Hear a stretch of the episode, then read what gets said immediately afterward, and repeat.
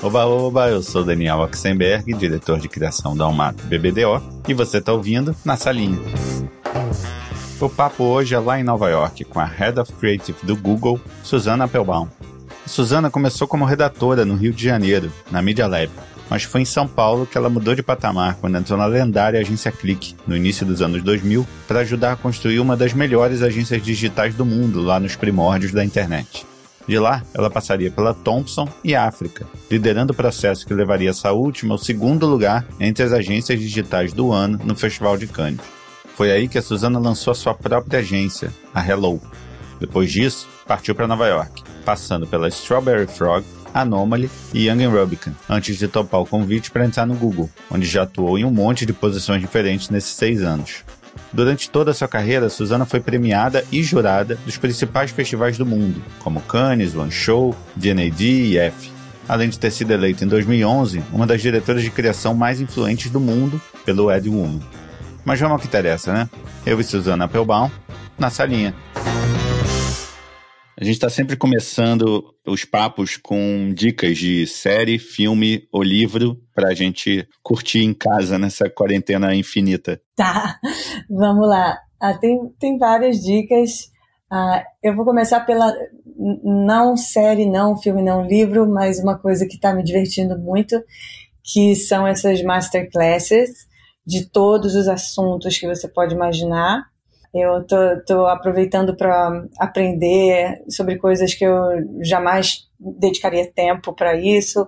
É um exemplo é esse masterclass do Chris Voss, que é o cara que é o negociador do, do FBI para sequestros e ele explicando técnicas de como negociar, de como ter a pessoa entrar na sua e, e, como demonstrar empatia. É fascinante. Eu odeio negociar. Eu sou a pior negociadora do mundo, como toda criativa, eu acho. É, quer dizer, não, imagina, a gente negocia de outras formas, mas é, eu, eu pessoalmente sou muito ruim. Eu achei que eu podia tomar vergonha na cara e aprender um pouco. É, mas tem outros, outros assuntos maravilhosos. É, tudo, de balé, fotografia, filme, então é uma delícia, é, super recomendo, não, não tem como você não achar uma coisa bacana lá para se divertir, é muito bem feito, a sério, fiz com, vi o RuPaul e vejo um pouquinho de, de cada, é muito divertido. É, de série, bom, vamos falar do nosso judaísmo, você viu Unorthodox? Vi, opa! Ah, demais, né? E Stitzel, muito imperdível. Para quem muito bom. é ligado na cultura judaica, tem que ver os dois. E que mais? Ah, e eu tô numa de, de ver, eu amo teatro, então fiquei muito feliz que nessa pandemia um monte de coisa bacana de teatro foi colocado online no YouTube. E, e, eu adoro, e especialmente os musicais. Eu tenho muitos amigos atores que fazem musicais no Rio, inclusive, eu ficava toda sentida que eu estava morando nos Estados Unidos, não ia conseguir, não conseguia ver eles no palco, e aí uma delícia é, poder ver eles. Eu, eu, adoro ver o Beatles no Céu de Diamante, mas enfim, aquele Paulo Gustavo, acho, é, é isso, super recomendo. E você já deu uma, um spoilerzinho nessa primeira pergunta, mas a gente quer saber mesmo assim onde você nasceu e o que seus pais faziam. Eu nasci no Rio, é, meus pais, o meu pai tinha o Lojinha de móveis, e aí o Collor ferrou tudo. Não, outras coisas também mudaram, mas enfim, ele, ele, ele era um comerciante, super é, self-made man, assim, veio de subúrbio, olaria, não tinha nada e, e se criou, tenho muito orgulho dele. Minha mãe ela dava aula, eu, eu, acho que quando eu nasci ela já fazia isso? Não, acho que foi depois. Eu acho que quando eu nasci, é, ela não estava trabalhando, ela era novinha, minha mãe me teve acho que com 20 ou 21. Que louco, gente, eu fui ter filho com 41, olha só. é, mas eu acho que quando eu nasci, eu acho que ela não estava trabalhando não. Depois eu me lembro, quando eu me entendi por gente, eu me lembro ela trabalhava como professora de português no, no exército, ali no CEP, sabe, ali no, no cantinho do, do Leme. E aí ela dava aula lá. E aí depois ela foi ajudar meu pai na, no Lojinha. e de onde veio o interesse em propaganda? Na verdade, o interesse, meu interesse profissional fora na, na carreira artística, em teatro e tal, foi mais em jornalismo. E quando eu comecei a fazer, eu comecei a fazer jornalismo na PUC, é, porque eu gostava de contar histórias. É, e, e, contava, e gostava de, de, de, pessoas, as histórias das pessoas, e, e contar sobre o que estava acontecendo. Então, na verdade, eu comecei em jornalismo, mas rapidamente achei um saco, porque eu entendi que jornalismo era essencialmente sobre a, a realidade. então, a coisa que eu achava mais, mais interessante na vida era, eram as coisas lúdicas, diferentes, engraçadas. E, e eu, na paralela de jornalismo, eu já estava fazendo teatro.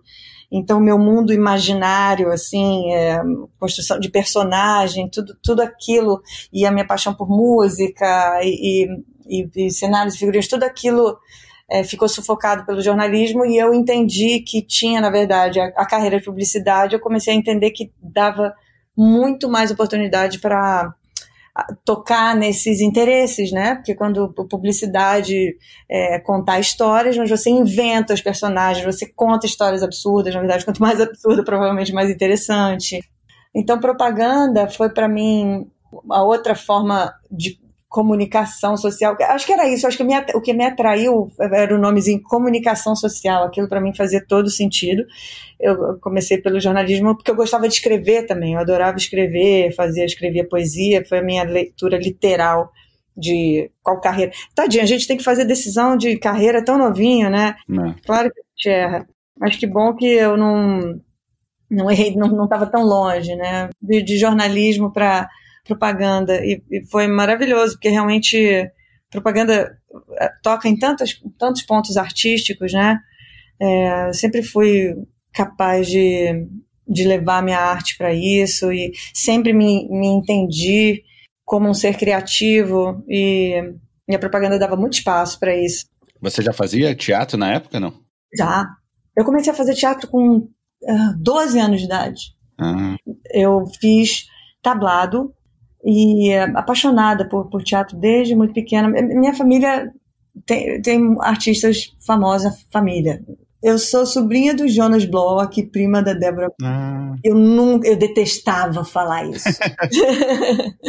Mas enfim, eu cresci é, vendo meu tio no palco, é, mais até do que a minha prima e tinha uma paixão absoluta por isso, então fui para o tablado. No tablado eu um, fui é, achar, encontrada, sei lá. Foi uma, uma, uma pessoa que estava recrutando para fazer uma, uma peça de teatro, para montar uma companhia de teatro do tablado, e, e aí eu fui parte disso. E, e aí tive um, um grupo de teatro nos anos 80 chamado Troglô, que ficou famoso no Rio, na verdade, a gente fez teatro adolescente. Mas espera aí, porque eu tô falando isso aí eu já tinha mais para frente. Vou voltar para os 13 anos de idade.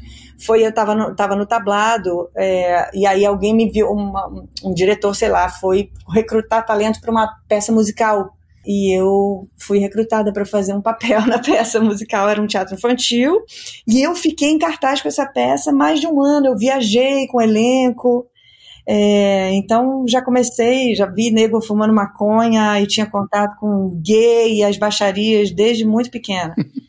e adorava aquilo tudo, tava em casa, tava em casa, viajava muito, assim. E aí depois disso, aí, aí fiquei, entrei para o grupo Troglô, né, é, que foi uma grande parte da minha vida.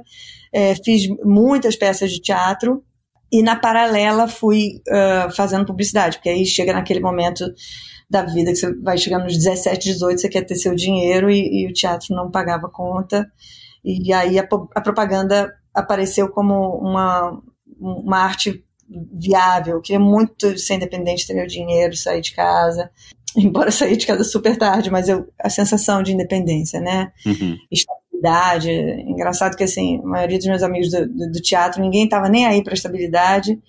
E, mas para mim, sei lá, na minha configuração, eu acho que judaica, sei lá, do meu mapa astral, eu, eu, precisava saber que eu ia ter meu dinheirinho, que eu ia ter conforto e, é, e que eu ia ter meu trabalho, que eu ia ter oportunidade de fazer coisas grandiosas. Começou, eu ficava muito passada quando eu via assim que meus amigos e eu assim super talentosos e aí vai fazer uma audição um teste de elenco, aí passa para fazer o Mensageiro 2. e eu ficava puta de ver aquilo, fazer teste pra, de elenco em, em, na Globo. É, é assim, é um monte de modelo e, e, eu, sabe? É sempre os estereótipos, a engraçada, o, sabe? Eu acho que o que existia de oportunidade de fazer teatro lá era uma guerra muito grande. Você tem que, você tem que ter não só o talento, você tem que ter a vocação, né? Eu acho que eu até tinha talento, mas eu não tinha vocação. Tipo, meu tio, minha prima, eles não se vêm fazendo outra coisa. Quer dizer, meu tio é artista plástico, faz outras coisas, mas tipo, são, são pessoas, meus amigos, assim, os artistas, os atores, assim, são pessoas que é, morrem pelo teatro, sabe? Passam, pagam o preço que for para estar tá no palco. E eu não, não, eu não. Assim. Mas essa coisa da, do primeiro momento, a primeira oportunidade que você tem na, na, publicidade é um momento meio chave, né? Um momento difícil. Oh, a minha história é diferente. Eu não tive dificuldade nenhuma. Aconteceu de uma forma muito legal. E a minha mãe fala uma coisa que na época eu ficava super magoada, mas que hoje eu, ela tinha toda a razão. Ela falou assim: minha filha, você não escolheu a propaganda, mas a propaganda escolheu você. para justificar que ela estava muito feliz que eu estava né, deixando de ser atriz para fazer publicidade. E é verdade, a publicidade foi sempre me chamando. Na verdade, o que aconteceu foi que quando eu tava, resolvi fazer propaganda na PUC, aí chega aquela fase que todo mundo tem que aplicar para fazer um estágio. E eu sempre, o teatro sempre na paralela, né? Eu fui cultivando a propaganda é, como um, fui plantando uma semente, vendo onde dava e eu tinha um tesão por aquilo também. Mas aí eu apliquei para para fazer estágio, né? eles botam aqueles, aqueles papéis, né? E aí apliquei para fazer estágio, estágio, em três agências para fazer teste, né? Pra, e, e, fui uh, recebi convite das três e acabei escolhendo uma Entrei, fiquei super bem, é, como estagiária, como redatora, aí fui promovida a redatora. Dali, muito naturalmente, encontrei. É, então, foi redação tradicional, né? Uhum. Isso era, era aqui, 96, 7, por aí. E aí, muito naturalmente, também coisas do acaso, é, eu esbarrei num cara chamado Alexandre Rimbenboim, que foi meu amigo de Kinderland, saca Kinderland? Sei, mas para explicar isso para quem está ouvindo é complicado. Kinderland é a colônia de férias da comunidade judaica. É. é. um momento maravilhoso que você tem, sei lá, 10 aninhos de idade ou menos, e vai passar 15 dias na, no, no, mato é, com outras crianças, sem telefone na época, só se comunicava com carta. É. Mas o Alexandre, então, era o, o, monitorzão lá, e eu fui monitora da Kinderland várias vezes. É, e a gente literalmente se esbarrou e ele falou, ah, e aí, o que você está fazendo? Ah, eu falei, ah, sou redatora, tô redatora numa agência de publicidade. Ele falou, olha, você sabe que eu estou precisando de um redator, eu abri uma, uma empresa de internet, sabe o que é internet? Isso, em 1996 ou 6 ou 7. Falei, sei, sei, eu tenho net lá em casa. Ele falou, não, não, não, não é negócio de TV, não, é outra coisa, de, dos computadores e tal. Aí, aí eu já tinha ouvido falar, mas não, não liguei as pontas. Ele falou, estou precisando fazer um, um website para Sebrae, eu estou precisando de um redator freela, você quer fazer? Aí eu topei, é, e aí me apaixonei, na verdade, porque eu entendi, me deu um par, assim, porque quando eu comecei a a ver, era para transformar aquela, aquela quantidade toda de texto numa estrutura não linear, né, com hiperlinks. E a história do hiperlink, para mim, fez todo sentido do mundo, porque é assim que eu funciono. A minha cabeça opera em hiperlinks, eu entro e saio. E para mim, entender que existia uma forma de, de escrever texto não linear, eu achei aquilo, puta, espetacular.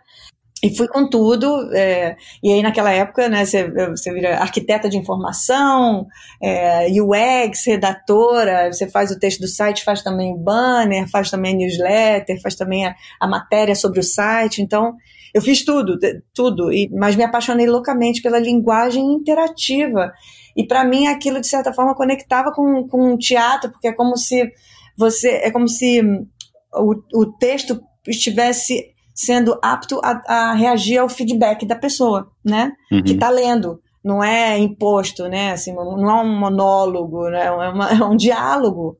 E, e foi isso. E, e, aí dali foi. Eu nunca tive dificuldade, eu nunca precisei bater na madeira. Procurar emprego dali, como diz minha mãe, eu, eu, não, eu não escolhi a propaganda, mas a propaganda me escolheu.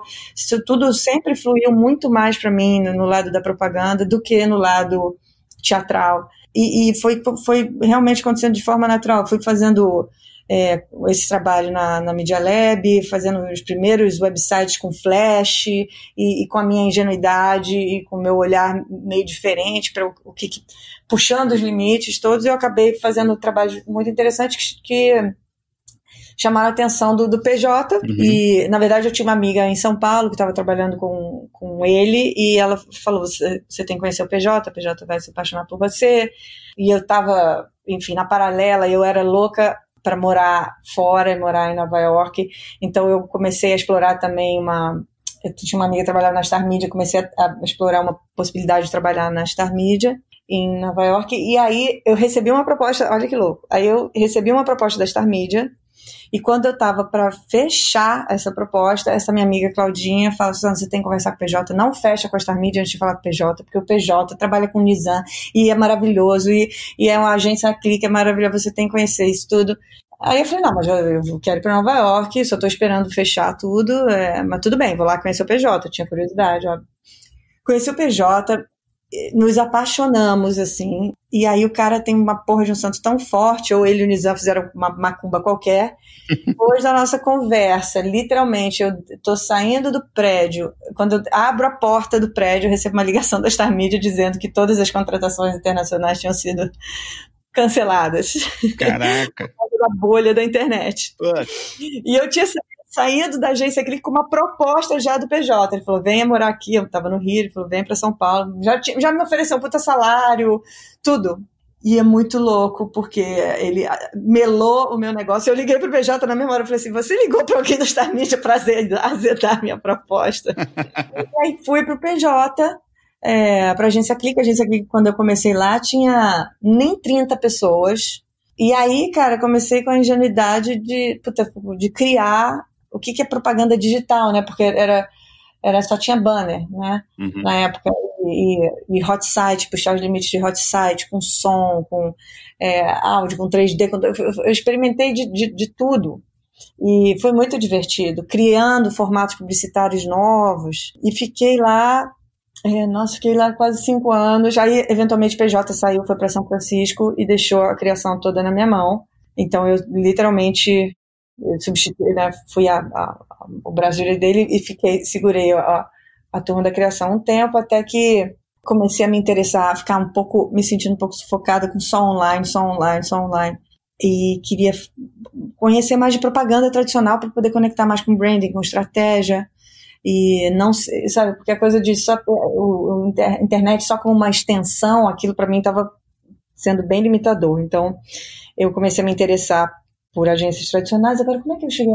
Acho que alguém me apresentou pro. Ah, aí alguém me apresentou pro Atila da Thompson. É quase Forrest Gump a minha história.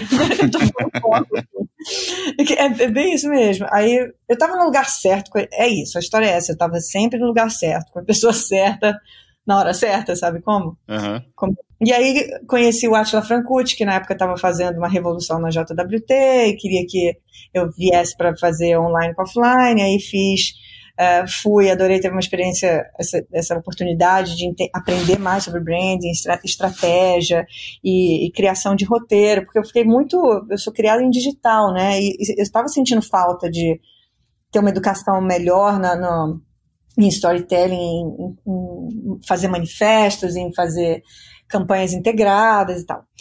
E, e aí fiquei, sei lá, menos de dois anos na JWT, e aí o Nizam me chamou viu Forrest Gump de novo. Mas é verdade, na verdade, o que aconteceu foi que o, o Nizam falou para o PJ que a África, é, que é no sucesso que se planta o fracasso, então que a, a, a África estava indo muito bem, mas que o futuro, na verdade, presente era digital, então que ele queria criar uma África digital. E, e aí ele, e o PJ falou assim, então você chama a Suzana para fazer esse projeto com você. E aí o Nizam, que já me conhecia da agência Clique, me chamou para uma conversa e, e eu falei para ele: eu não acredito nesse projeto de fazer um puxadinho digital, não topo. Mas, se você topar, a minha visão é digitalizar a África, é trazer, é in, in, in, infurnar, infiltrar é, o pensamento e a prática digital em todos os departamentos. Significaria que você ia ter que mudar o jeito de fazer briefing, significaria o, o jeito de fazer duplas, é, ia ser tudo diferente. Aí, do caralho! É o fim do apartheid digital. Aí eu acho que ele se apaixonou pela ideia, pelo título, apartheid digital, e foi bem isso.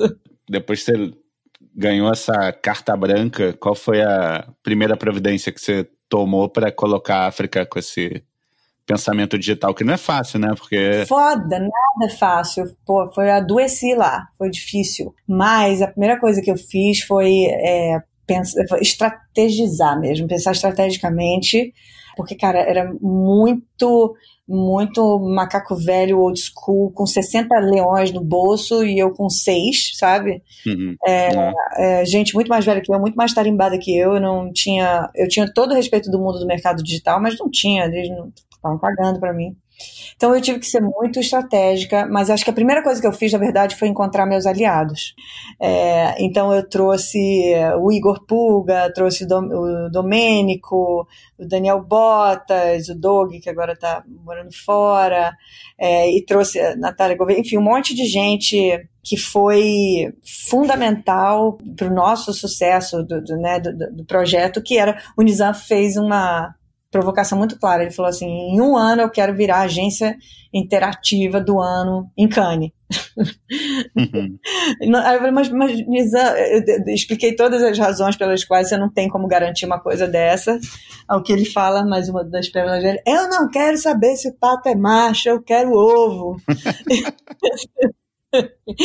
e aí a gente fez uma, uma estratégia muito legal. Falei, cara, como é que eu vou convencer essa galera que tá cagando para digital para começar a fazer coisa digital e com todos os briefings eram de TV. E aí, mas a, grande sacada foi que na época a África não estava mais inscrevendo em, em, prêmio, né? Porque a narrativa era que assim, ah, que prêmio faz o criativo ficar, né, não se preocupar tanto com o cliente e tal. Uhum. E isso era uma coisa que os criativos da África ficavam sentidos, porque todo mundo queria ganhar prêmio, né? Senão você perde visibilidade no mercado. Uhum. Então a ideia foi seguinte, este ano, em caráter excepcional, os criativos podem inscrever em Cane, porém somente na categoria de cyber. e aí, cara, literalmente da noite pro dia, tinha os criativos fazendo fila para conversar comigo sobre ideias, e aí eu, foi maravilhoso, foi um puta processo, onde eles, eu tive a oportunidade de mostrar para eles, eles o quanto eu podia, o quanto não só eu sabia das, das de, de, como fazer o digital, mas como eu tinha uma cabeça conceitual que ia muito além da execução digital. Eu questionava a ideia, independente de, de, da mídia que ela seria executada, e dava pitaco em absolutamente tudo. Então, fui, eu fui a diretora de criação de todas as peças executadas para o digital. E aí foi incrível. É... E aí o Nizam fez o um anúncio, mais um das, das pérolas dele, para avisar para a galera que todo mundo tinha que fazer coisa digital. Aí ele falou assim: Nesta casa se trepa toda sexta-feira, com ou sem você. Então, assim, ou você você tá fora. Mas assim, foi cruel, foi dificílimo, mas o fim, o fim da história é super feliz. No fim, a gente. Eu fiz toda uma, uma conta, falei, Nizam, é o seguinte, eu fiz aqui uma pesquisa historicamente, para cada 10, 10 peças que você escreve, tendo o seu senso de que é uma peça competitiva, a cada 10 peças que você escreve, você ganha um leão para ser uma agência do ano, você precisa, naquela época, você precisaria ter, sei lá, oito, é, teria que ter, sei lá, oito leões, não sei quantos ouros. Aí ele falou assim: eu, eu falei, eu preciso de no mínimo cinco leões para ter alguma chance. Então, aí, eu falei, não, eu falei, para ser agência do ano, você precisa escrever 100 peças para ter 10 leões e ser agência do ano. Aí ele falou assim: eu só vou apoiar é, 50 peças. Ela falou: então tá bom, se a gente escrever 50 peças, eu te prometo 5 leões. Eu falei: isso. E foi exatamente o que aconteceu. A gente escreveu 50 peças e ganhou cinco leões. Ficou um ponto atrás da Crispin Porter como agência interativa do ano. Caramba. Um ponto. É. Então, e foi a partir dali que ele falou, ok, vamos embora, vamos fazer uma agência pós-digital. Na, na, verdade, eu que posicionei assim, ele falou, vamos fazer uma, ele queria fazer uma agência digital, mas com essa mentalidade é, de on e off integrados, né, com coração sendo on, mas com capacidade de, mas trazendo um monte de gente foda de off também para trabalhar junto. E aí me deu a Hello e a gente posicionou como agência pós-digital. Bem louco falar em pós-digital em 2008, né? Você conviveu bastante com dois líderes bem respeitados, admirados no mercado, né? Tanto o PJ quanto o Nizam. Sim. O PJ tinha uma certa fama. Já conversei com o PJ aqui e eu, ele tinha uma fama de ser um Nizam do digital, né? É, de, em intensidade, assim, em cobrança, essas coisas. Queria que você contasse assim, a difer diferenças e semelhanças no estilo de cada um, PJ e Nizam semelhanças é o espírito vândalo que a gente falou no começo, é, do, desse, desse desejo, essa ambição, essa energia forte de querer fazer um trabalho foda que tem muito impacto, que vai mudar o mundo, que vai quebrar tudo, e que vai todo mundo falar, e que vai ficar para sempre, e, e, e, que se três horas da manhã eu tiver uma ideia, ele me ligava às três horas da manhã para falar uma ideia, e eu tinha que estar animada para falar da ideia.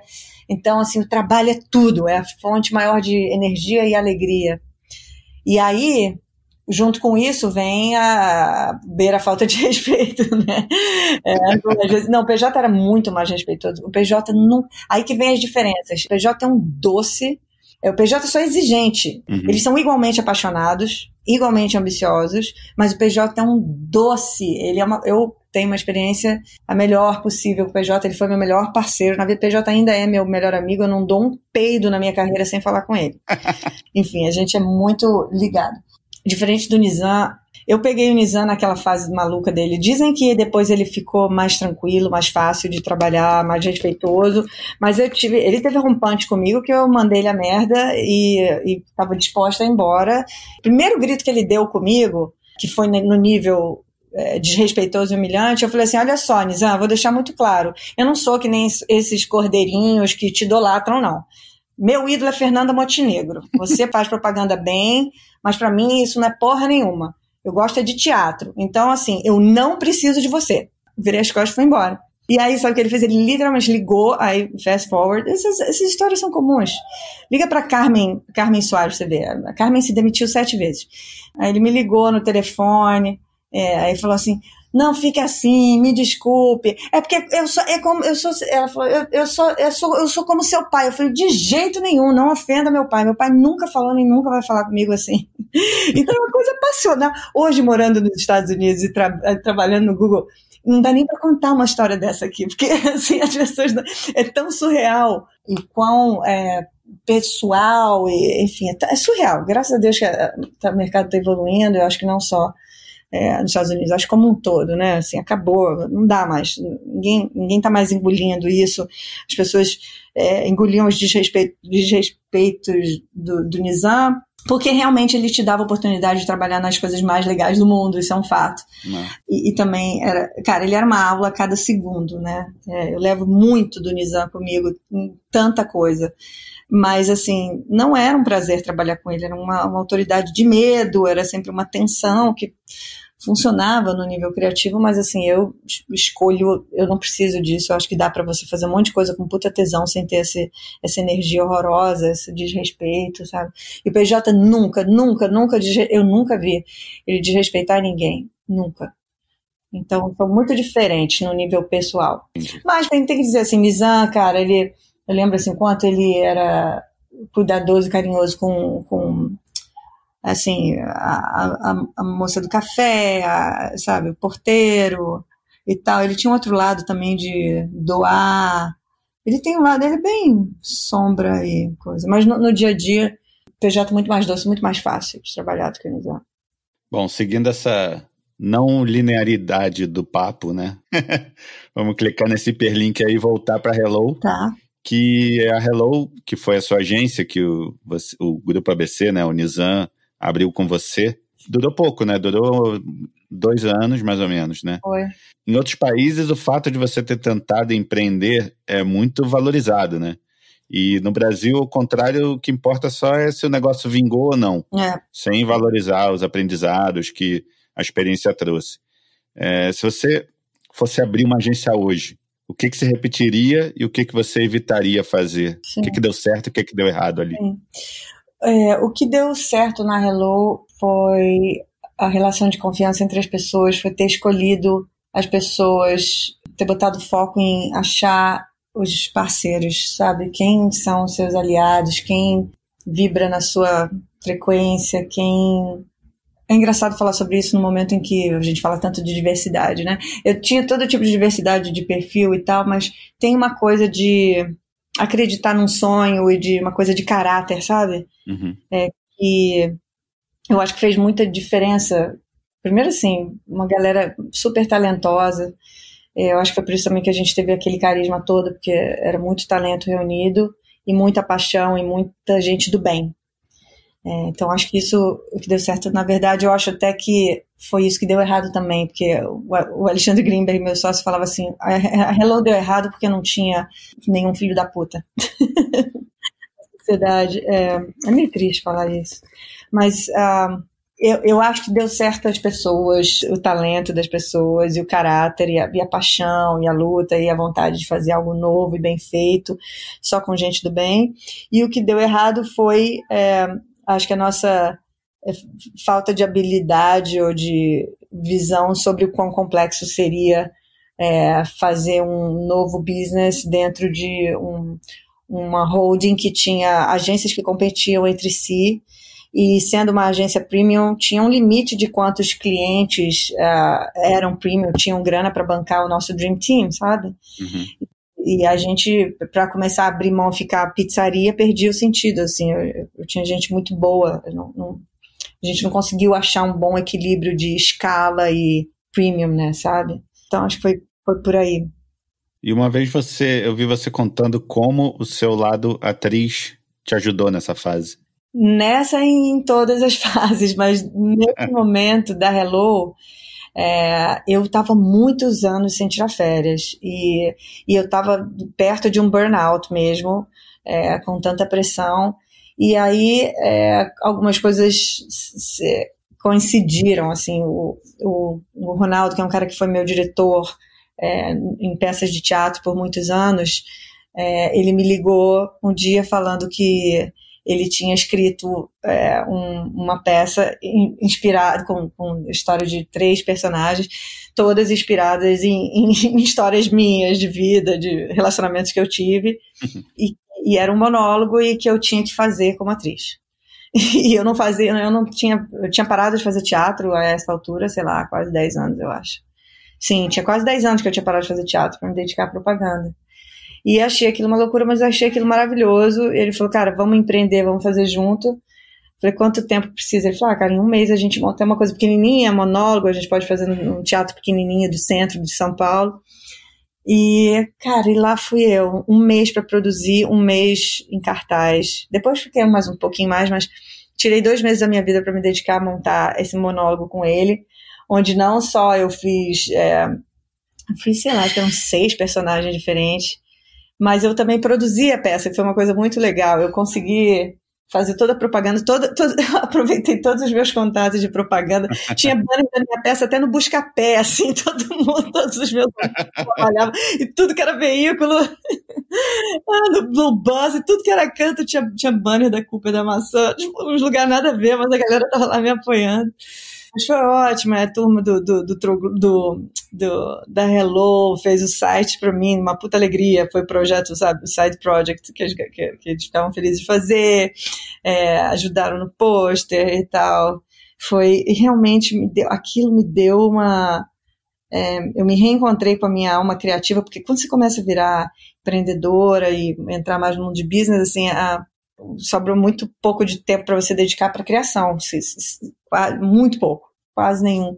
Você tem problemas maiores para resolver e você já tem uma pessoa seu braço direito que vai cuidar das, das coisas mais de criação em si. Uhum. Então eu comecei a ficar um pouco distante da minha identidade criativa e, e, o teatro, na verdade, resgatou essa energia, me, me recarregou, me deu é, mais fôlego e mais inspiração. E, e eu voltei realmente para trabalhar uh, on fire, assim, eu voltei muito melhor, muito mais feliz, muito mais realizada, mais madura, É, e foi engraçado porque também a experiência como diretora de criação me transformou muito como atriz também. Foi até uma crise quando eu comecei os primeiros dias de ensaio, que eu, eu, o Ronaldo estava dirigindo, eu não conseguia ficar quieta como, como como atriz, eu sentava lá, eu queria, eu queria pedir, eu pedia para o Ronaldo ir para cadeia, fazer a cena para eu poder olhar de fora e entender a cena toda e, mudar e, e, desenhar as marcações e, e eu, eu, dei pitaco em tudo, no figurino, no cenário, na luz, eu,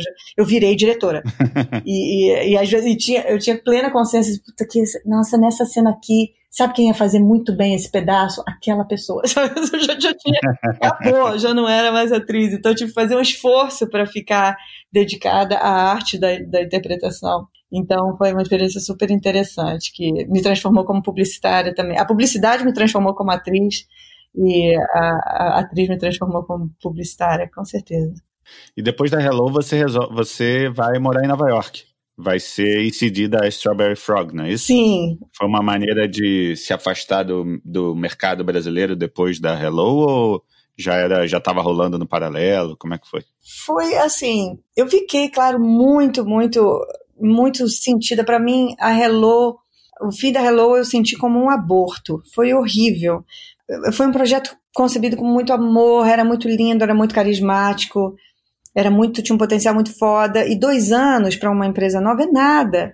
A gente estava no começo de um projeto, a gente estava no tempo ainda de falhar e receber uma nova onda de investimento e crescer. Então, foi muito dolorido para mim. Então eu estava já desgostosa, mas eu estava, eu não queria de jeito nenhum, assim, sair do mercado brasileiro. Não, não foi uma reação, foi mais uma história de Forrest Gump. Eu tenho que dizer isso. Uhum. Que foi que quando eu estava, vai parecer mentira, mas eu tenho tudo isso registrado. Quando eu estava na crise, que a Hello foi acabou e aí virou rede, e eu estava tentando entender o que, que eu ia fazer da minha vida eu literalmente recebo um e-mail, de novo, minha mãe, né? Você, a publicidade escolheu, recebo um e-mail de um cara chamado Scott Goodson, que me conheceu, que ele era o, o fundador da Strawberry Frog, e ele, a gente se conheceu quando ele veio para o Brasil para fazer um evento é, junto com a África, e ele se encantou com o trabalho da África e com o meu trabalho, me viu apresentando uma palestra e ficou comigo na cabeça. E aí me mandou um, um e-mail uh, falando, Suzana, é, tô, tô abrindo. Não, não, primeiro, primeiro ele me chamou para abrir Strawberry Frog do Brasil. E aí eu falei, não, não, não muito obrigada, eu estou abrindo a minha agência, a Hello. É, aí teve isso, então já, já teve um, um, papo ali. Mas aí quando eu entrei na crise, que eu estava para sair da. Que eu tava, não, que eu estava sem saber o que fazer, né? Tava muito infeliz, muito chateada com tudo da Hello, não gostando da rede. Eu recebo um segundo e-mail dele, falando, Suzana, é, como é que tá? Eu tive um sonho com você, é, que você não estava bem. E, ao mesmo tempo, eu acabei de ganhar a conta global de Pampers, que quer ser para o digital dos pais o que Nike é para os esportes. E eu quero que você traga, é, eu queria te chamar para você liderar a conta da, de Pampers e trazer, é, e ser meu ICD digital. E aí, cara, pagou minha passagem para ir ver a agência, para entrevistar. Me pagou três dias, uma surreal. Falou, paga o seu advogado, paga o seu, o seu é, três meses para você morar. Inacreditável, assim. Pagou meu green card. E, e lá fui eu, foi, foi a hora, foi, eu na verdade sempre quis morar nos Estados Unidos, em Nova York especificamente, então a minha, e eu achei a proposta da Strawberry Frog muito interessante, mas de verdade foi para mim mais uma coisa de tipo, eu quero ter a experiência de morar em Nova York, numa situação sem perrengue, é, e Strawberry Frog foi meio para mim a sponsor disso, sabe?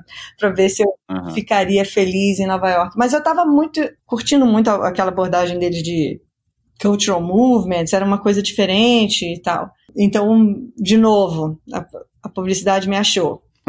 Quando você perguntar como é que você chegou no Google, como é que eu cheguei no Google? É mais um. Eu trabalhei na Anomaly e quando eu estava trabalhando na Anomaly, é, eu fiz um monte de coisas com o Google. É, eu estava trabalhando muito com Converse, e Converse fazia muita coisa com o YouTube. E eu tinha muitas eu tinha muitos trabalhos que, que envolviam o Google e eu estava sempre em contato com um cara que era um diretor de criação lá chamado Ben Jones. E que ele vinha e ele eu, eu era a única pessoa da Doma que dava bola para ele assim tipo, todo, todo mundo cagava para digital. E aí mais de um ano depois que eu saí da Nômade, ele, ele um dia me liga e fala: Suzana, estou montando um time de diretores de criação e você é minha diretora de criação. Então, vem para o Google. Aí foi engraçado porque eu, eu, que entrevistei ele, porque eu falei assim, como assim? O que, que um diretor de criação faz no Google? Exatamente. Então, na verdade, todo mundo fala, é tão difícil entrar no Google, você tem que passar por tantas entrevistas. Aí eu acho graça comigo mesmo, porque assim, eu, eu tive que entrevistar ele, assim, eu fui chamada para o Google. Agora me ouvindo falar fica engraçado. Mas é verdade. As coisas foram. As coisas foram. vão se abrindo, sabe? Parece que uma coisa. vão se abrindo. É alguma luz aí que eu tenho no meu mapa astral. E também, claro, fazendo um trabalho bom consistentemente, obviamente. E sendo legal com as pessoas, né? Meus perrengues não foram nas passagens de trabalho. As minhas lutas não foi para conseguir um trabalho novo, foi no trabalho todos os meus trabalhos foram muito difíceis, uhum. muito suados, envolveu muita sangue, suor e lágrimas, assim. Eu sou muito intensa no que eu faço, sou muito apaixonada e eu tenho muito caráter e é engraçado falar isso, mas assim, eu, eu, eu sou uma pessoa muito íntegra, então eu não eu não eu não lido bem com, com merdas e, e para mim estar em contato com merdas assim era uma violência para mim. Então, aprender a lidar com isso, como proteger minha energia, como proteger as, as pessoas com quem eu trabalho. É, eu tive todo tipo de desafio, moral, até criativo mesmo, porque eu sempre eu sempre trouxe uma contribuição é, diferente para o trabalho, mas estava sempre puxando, é, tem a coisa da solidão, de quem está sempre puxando, né, quem está sempre meio que na frente, tentando abrir caminhos, que é um tesão, mas é, é muito dolorido, né, você, você apanha muito. Então, assim, eu não quero, embora assim, a minha jornada de achar empregos tenha sido muito de Forrest Gump, nunca foi fácil em nenhum desses lugares, sabe? Sempre teve muita luta. Especialmente na Anomaly. A Anomaly foi muito difícil para mim. A Anomaly, o meu primeiro dia, eu lembro, eu tinha meu melhor amigo estava aqui em Nova York quando eu fui no meu primeiro dia para Anomaly e eu e ele a gente tem essa lembrança, eu tenho essa lembrança muito clara da gente chegando, eu falei, você me leva para o meu primeiro dia na Anomaly? Era como se eu estivesse tendo um pressentimento que aquilo ia ser tão difícil. E aí, cara, eu parei na esquina do prédio, eu chorei assim, dei um abraço nele como se fosse assim, como se eu estivesse é, abraçando a minha mãe com medo de ir para a escola pela primeira vez, ficar longe. Juro por Deus que veio um sentimento. A Anomaly foi muito mais difícil para mim do que a Strawberry Frog. Enfim, assim, não tem nem comparação. Por quê? Porque a Strawberry Frog, eu não sabia o quanto eu não estava pronta para estar numa posição de liderança nos Estados Unidos. Então, eu apanhei muito da Strawberry Frog. Eu que vim como a rainha da cocada preta, cara, a, a, minha jornada lá foi muito difícil, porque o meu estilo de liderança, é, que todo mundo sempre amou, não funcionava lá. Eu, eu tive que entender como lidar com aquelas pessoas. Eu não tinha confiança de nenhum cliente. A linguagem foi uma barreira. Não, não saber o que, que cada criativo podia me dar. Os criativos de lá trabalham de um jeito muito diferente é, do que os brasileiros. Então é como se eu estivesse indo para uma guerra sem saber que armas eu tinha, sabe? Então, é, eu tive muitos aprendizados, eu saí da Strawberry Frog muito marcada. É, e, a, e a Anomaly, uma agência muito. A barra da, de qualidade é ridiculamente alta, assim, é, é um. Eu não sabia o que, que, qualidade era, eu não sabia o que, que media agnostic era de verdade. Comecei a entender o que estava por trás de todos aqueles trabalhos muito brilhantes da Anomaly. E as pessoas. Era, a Anomaly é um lugar intimidador, você se sente burro e, é, mas é uma coisa, todo mundo fala isso, que você se sente burro quando você entra na Anomaly e começa a conversar. É tanta gente tão brilhante, é um negócio assustador, assim. Os caras me trouxeram para cá e eu consegui sobreviver e ainda fazer alguma coisa com sucesso. Mas lidei com muito machismo lá. Cara, é, tinha Anomaly, tinha, pra você ter uma ideia, atrás da minha cadeira, tinha desenhado pinto, saco, parecia um, um vestiário masculino atrás de mim. Nossa. Não, era muito baixo astral, assim, é, é, muito uma coisa de competitividade horrorosa. Depois melhorou. Eu sou, aí muita gente foi embora da Anomaly por causa disso. E trabalhava até duas horas da manhã todo dia. E, e trabalhava sábado e domingo. É, era, assim, e eu super envolvida em alguns projetos. Aí quando o cara ficava com ciúme, tirava o projeto de mim. Foi a fase mais difícil da minha carreira. Foi a Anomaly. Desse período todo na, na Strawberry Frog, na Anomaly, é, depois teve uma passagem pela Young também. Teve algum trabalho que te deu mais orgulho?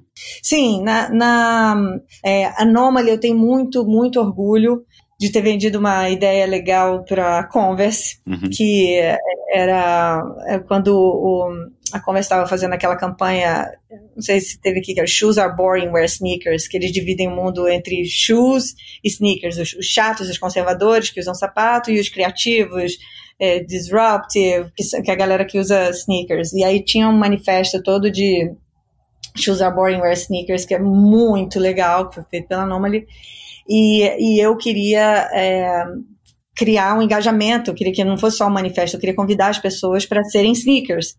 E aí, é, na época, eu tive a ideia de, de começar a olhar os how to, how to fazer alguma coisa, né? Como fazer. Era uma das, das coisas mais procuradas no YouTube, era how to do something, né? E aí eu falei, cara, por que, que a gente não faz uma série de how to be a sneaker? É, mas em, em, resposta aos how-tos mais procurados pela nossa audiência. Então, a gente começou a ver o que, que, que a audiência de Converse estava procurando, queria mais saber. Então, era how to be cool, how to cure a hangover, e todas e aí a gente começou a fazer vídeos engraçados em resposta para essas, essas, essas dúvidas, e eram sempre sacaneando. E uma, um dos mais que ficou famoso é um How to Fix a Bad Tattoo, uma tatuagem ruim, né? Que essa galera faz muito tatu. E o How to Fix a Bad Tattoo, a gente criou um personagem que, que é hilário, só vendo, é difícil de escrever, mas é um personagem gordo que ele, que ele é dedicado a, a consertar a sua bad tattoo. O, o, que ele faz, ele, ele pega a sua tatu e ele desenha uma coisa mais horrorosa em volta. Então, se tem uma coisa que está mal feita, ele transforma numa águia gigante. é hilário. E foi viral isso. Foi no Reddit e, e ficou famosinho. Legal. Muito legal porque eu fiquei em, em, contato com o Google direto. Toda semana eles me mandavam os how-tos mais procurados é, pelo, pela minha audiência e a gente fazia é, os roteiros. Na a gente fez um com a VML uma uma, uma era, era assim para Michelle Obama tinha uma tem uma instituição é, chamada Drink Up é, que é um movimento para estimular os americanos a beberem água, porque o americano não bebe água, só bebe suco, água com sabor e açúcar, porque é, acha água chato. Então, a água tem muitos benefícios, não preciso ficar explicando. E aí a Young estava um tempão fazendo só campanhas de falando ah, água de Unsung Hero, era um monte de print, que assim, com cara de cânico, mas que não fazia ninguém ter vontade de beber água ou ver os benefícios disso.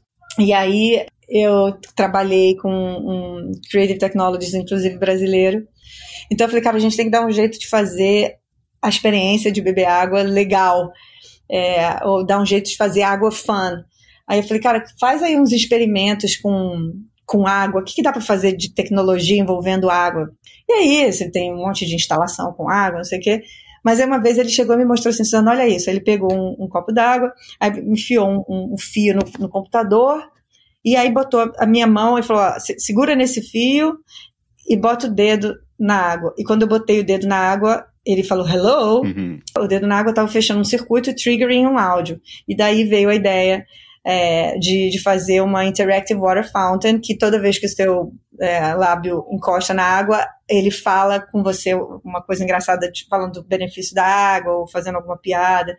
E a gente montou, criou um objeto, uma interactive water fountain, botou no, no Brooklyn e, e filmou a reação das pessoas falando com a water fountain.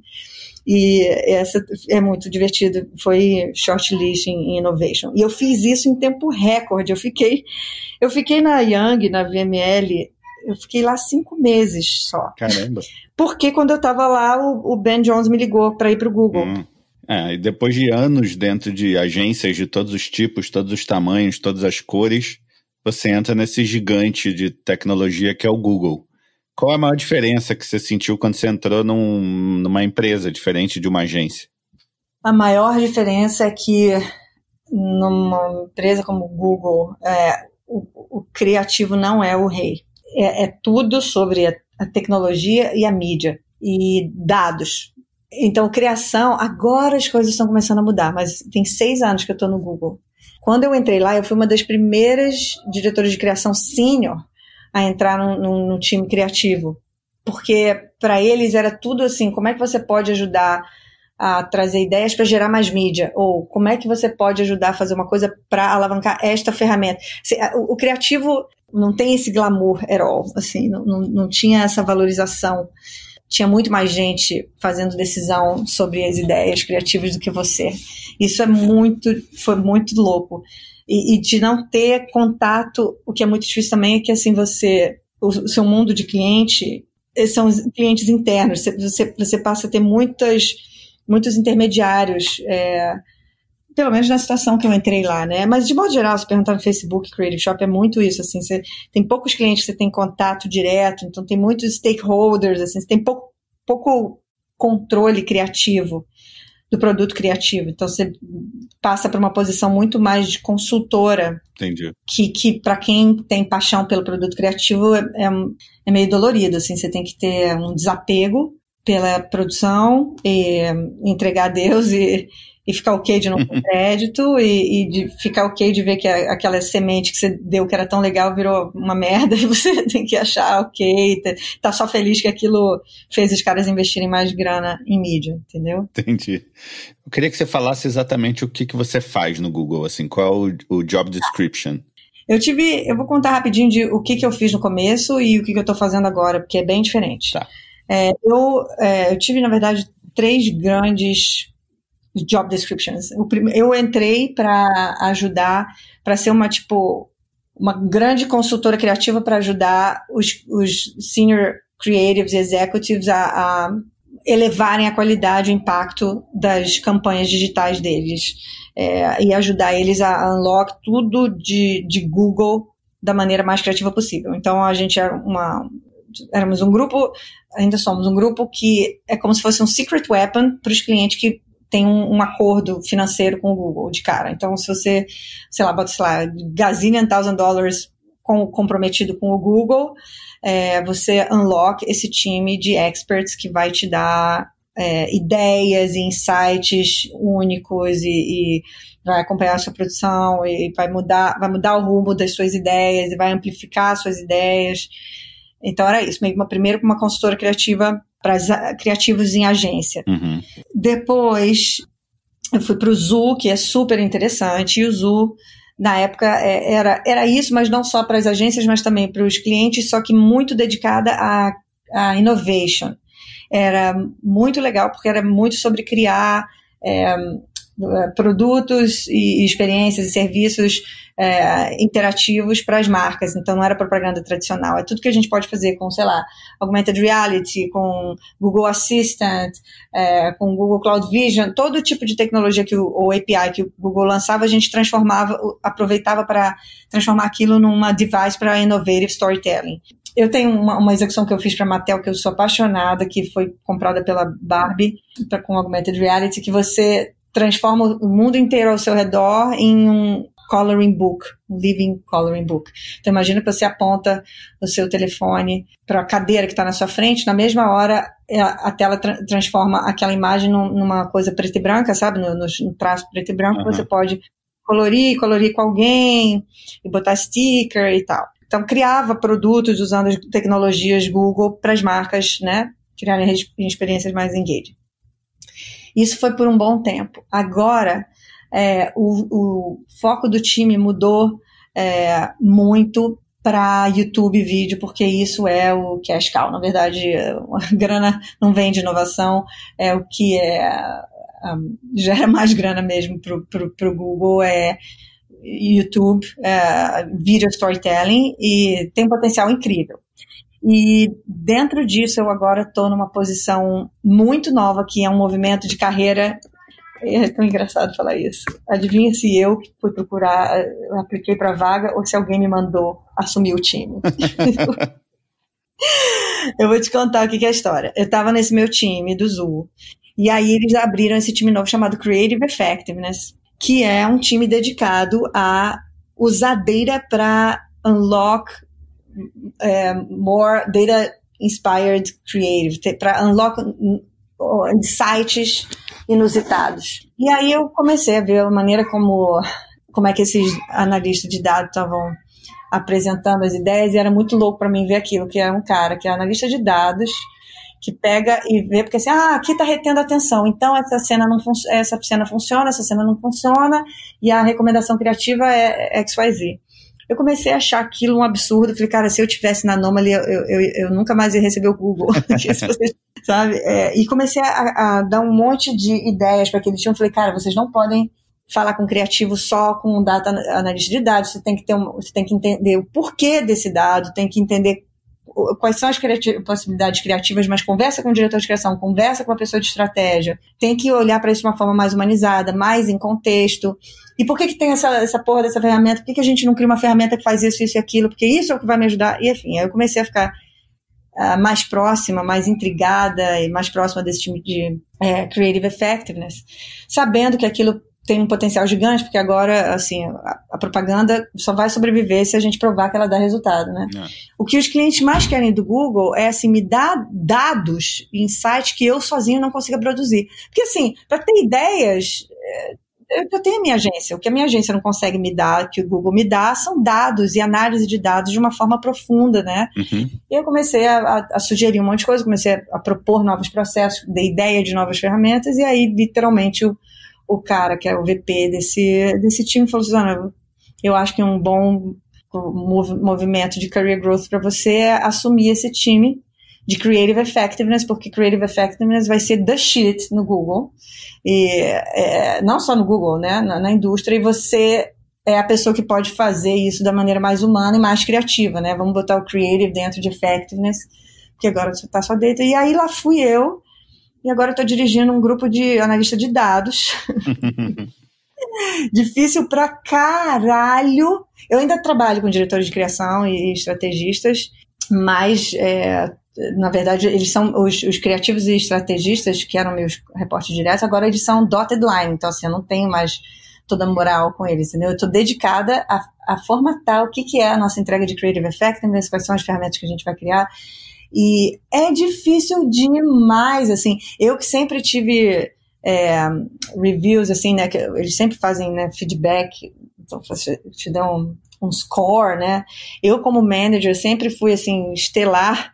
É, pela primeira vez, assim, eu tive um score baixo como manager, porque eles não. Eu não, eu não tenho technical skills, eu apresentava um monte de coisa de um jeito que eu achava que eles iam achar incrível, eles não estão nem aí. feedback que eu recebia é que as reuniões tinham que ser menos de 30 minutos e a cada assim, é surreal, eles são outro outro bicho. Bicho.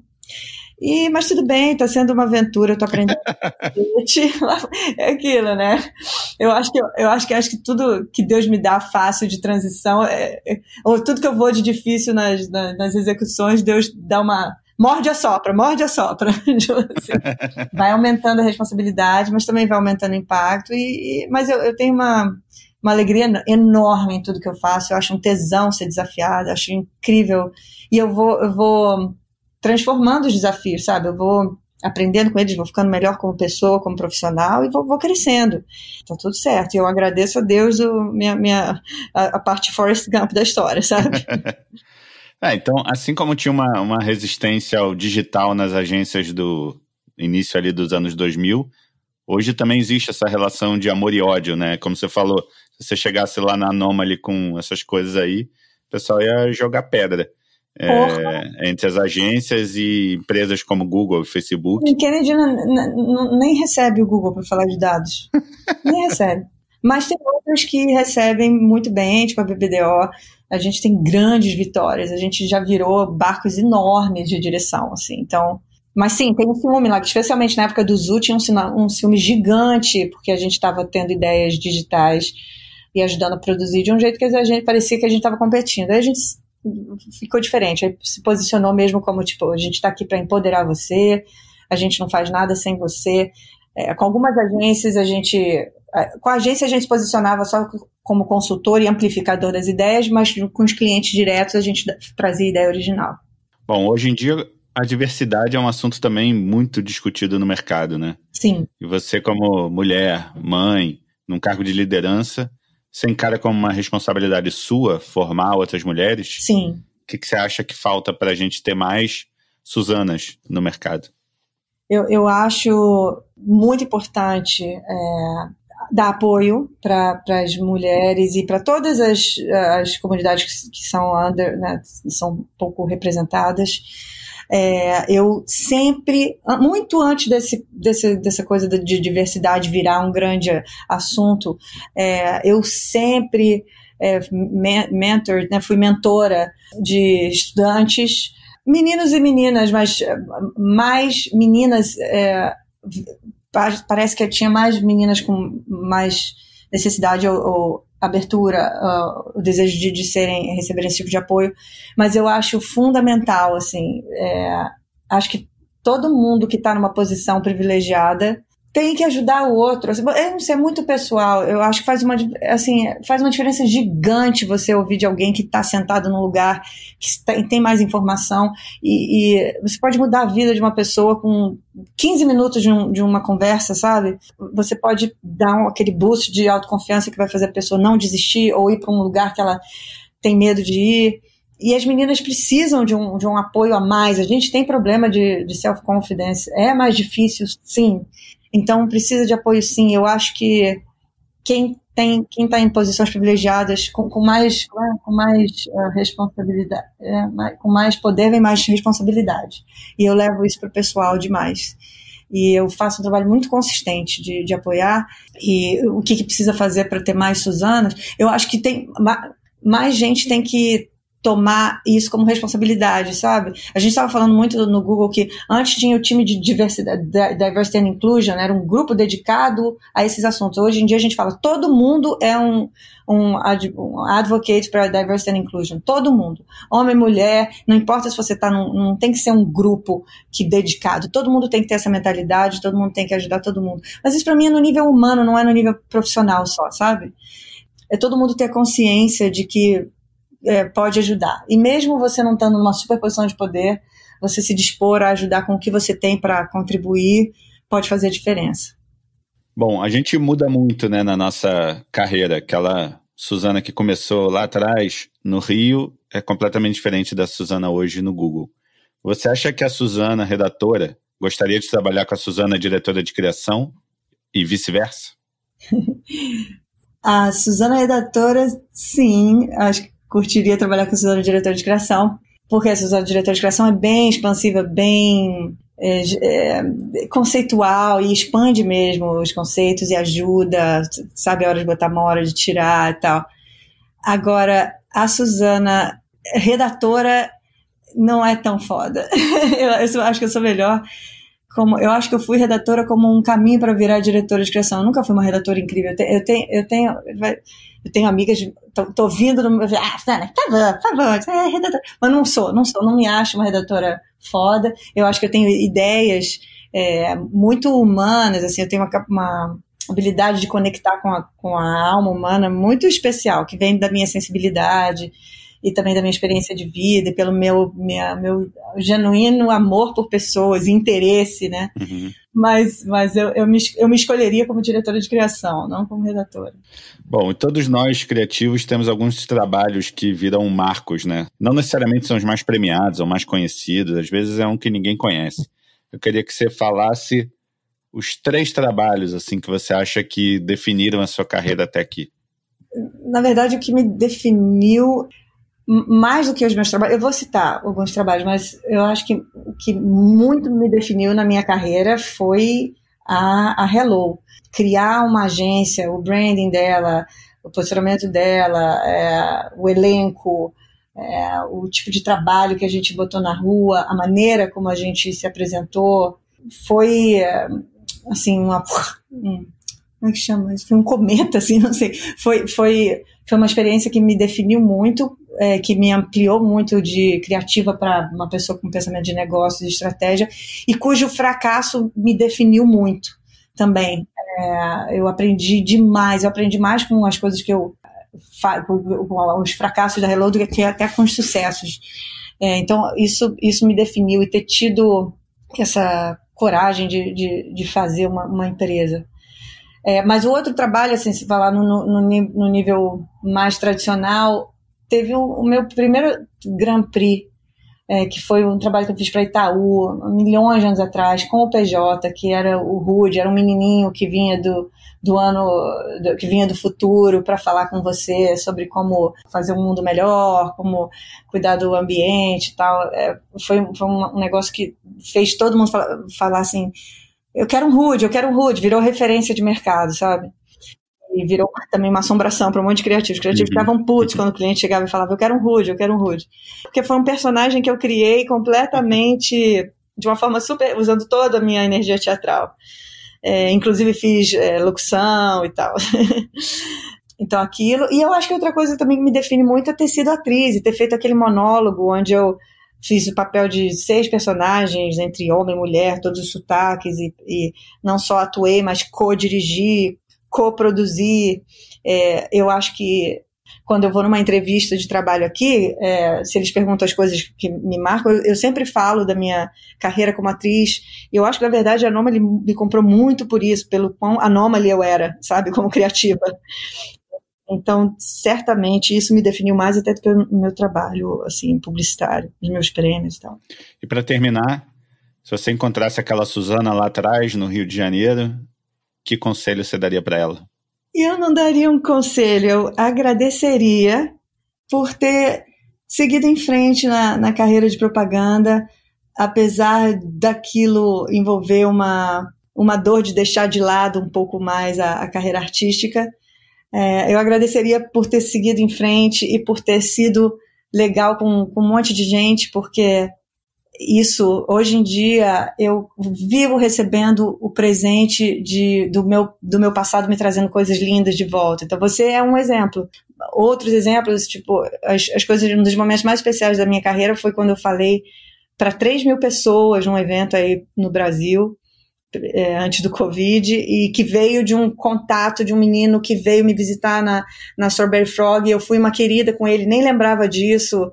É, então, acho que a minha humildade é, sempre e ter sido legal com absolutamente todo mundo e, e me, me, deu oportunidade de tá tudo paying off agora, sabe? Todo, todas as coisas bacanas de, de, de, doçura que eu vivi de uma forma muito natural no mercado publicitário que é tão amargo e competitivo, tá me dando presente, vive me dando presente até hoje. Meu, meu, meu passado vive voltando, me trazendo coisa boa. Ah, uma coisa que eu falaria é que eu tinha muito medo na época, na propaganda, de, de estar com gente do mal e tal. E eu estava muito acostumada com galera de teatro, eu achava que só a galera do teatro que era muito legal e do bem. E, cara, a verdade é que eu poderia falar para mim assim, relaxa, porque no mundo de propaganda tem muita gente legal e muita gente interessante e do bem. E as minhas melhores amigas de vida eu conheci nas minhas experiências com propaganda. Então, meu, muito obrigada, é. Suzaninha, por ter tido coragem de seguir em frente e engolir as, os medos todos de estar tá fazendo essa escolha. Sensacional. Fim de papo. Meu muito obrigado a Suzana pela conversa. Aquele obrigado de sempre a Punch também. E claro, a Carol, que continua sem alimentar os gremlins depois da meia-noite para conseguir gravar isso aqui. E se você curtiu, comente, dê like, mande mensagem. E se não curtiu, me fala no WhatsApp que eu tenho uma figurinha ótima para responder. Valeu, até o próximo. Zagzint.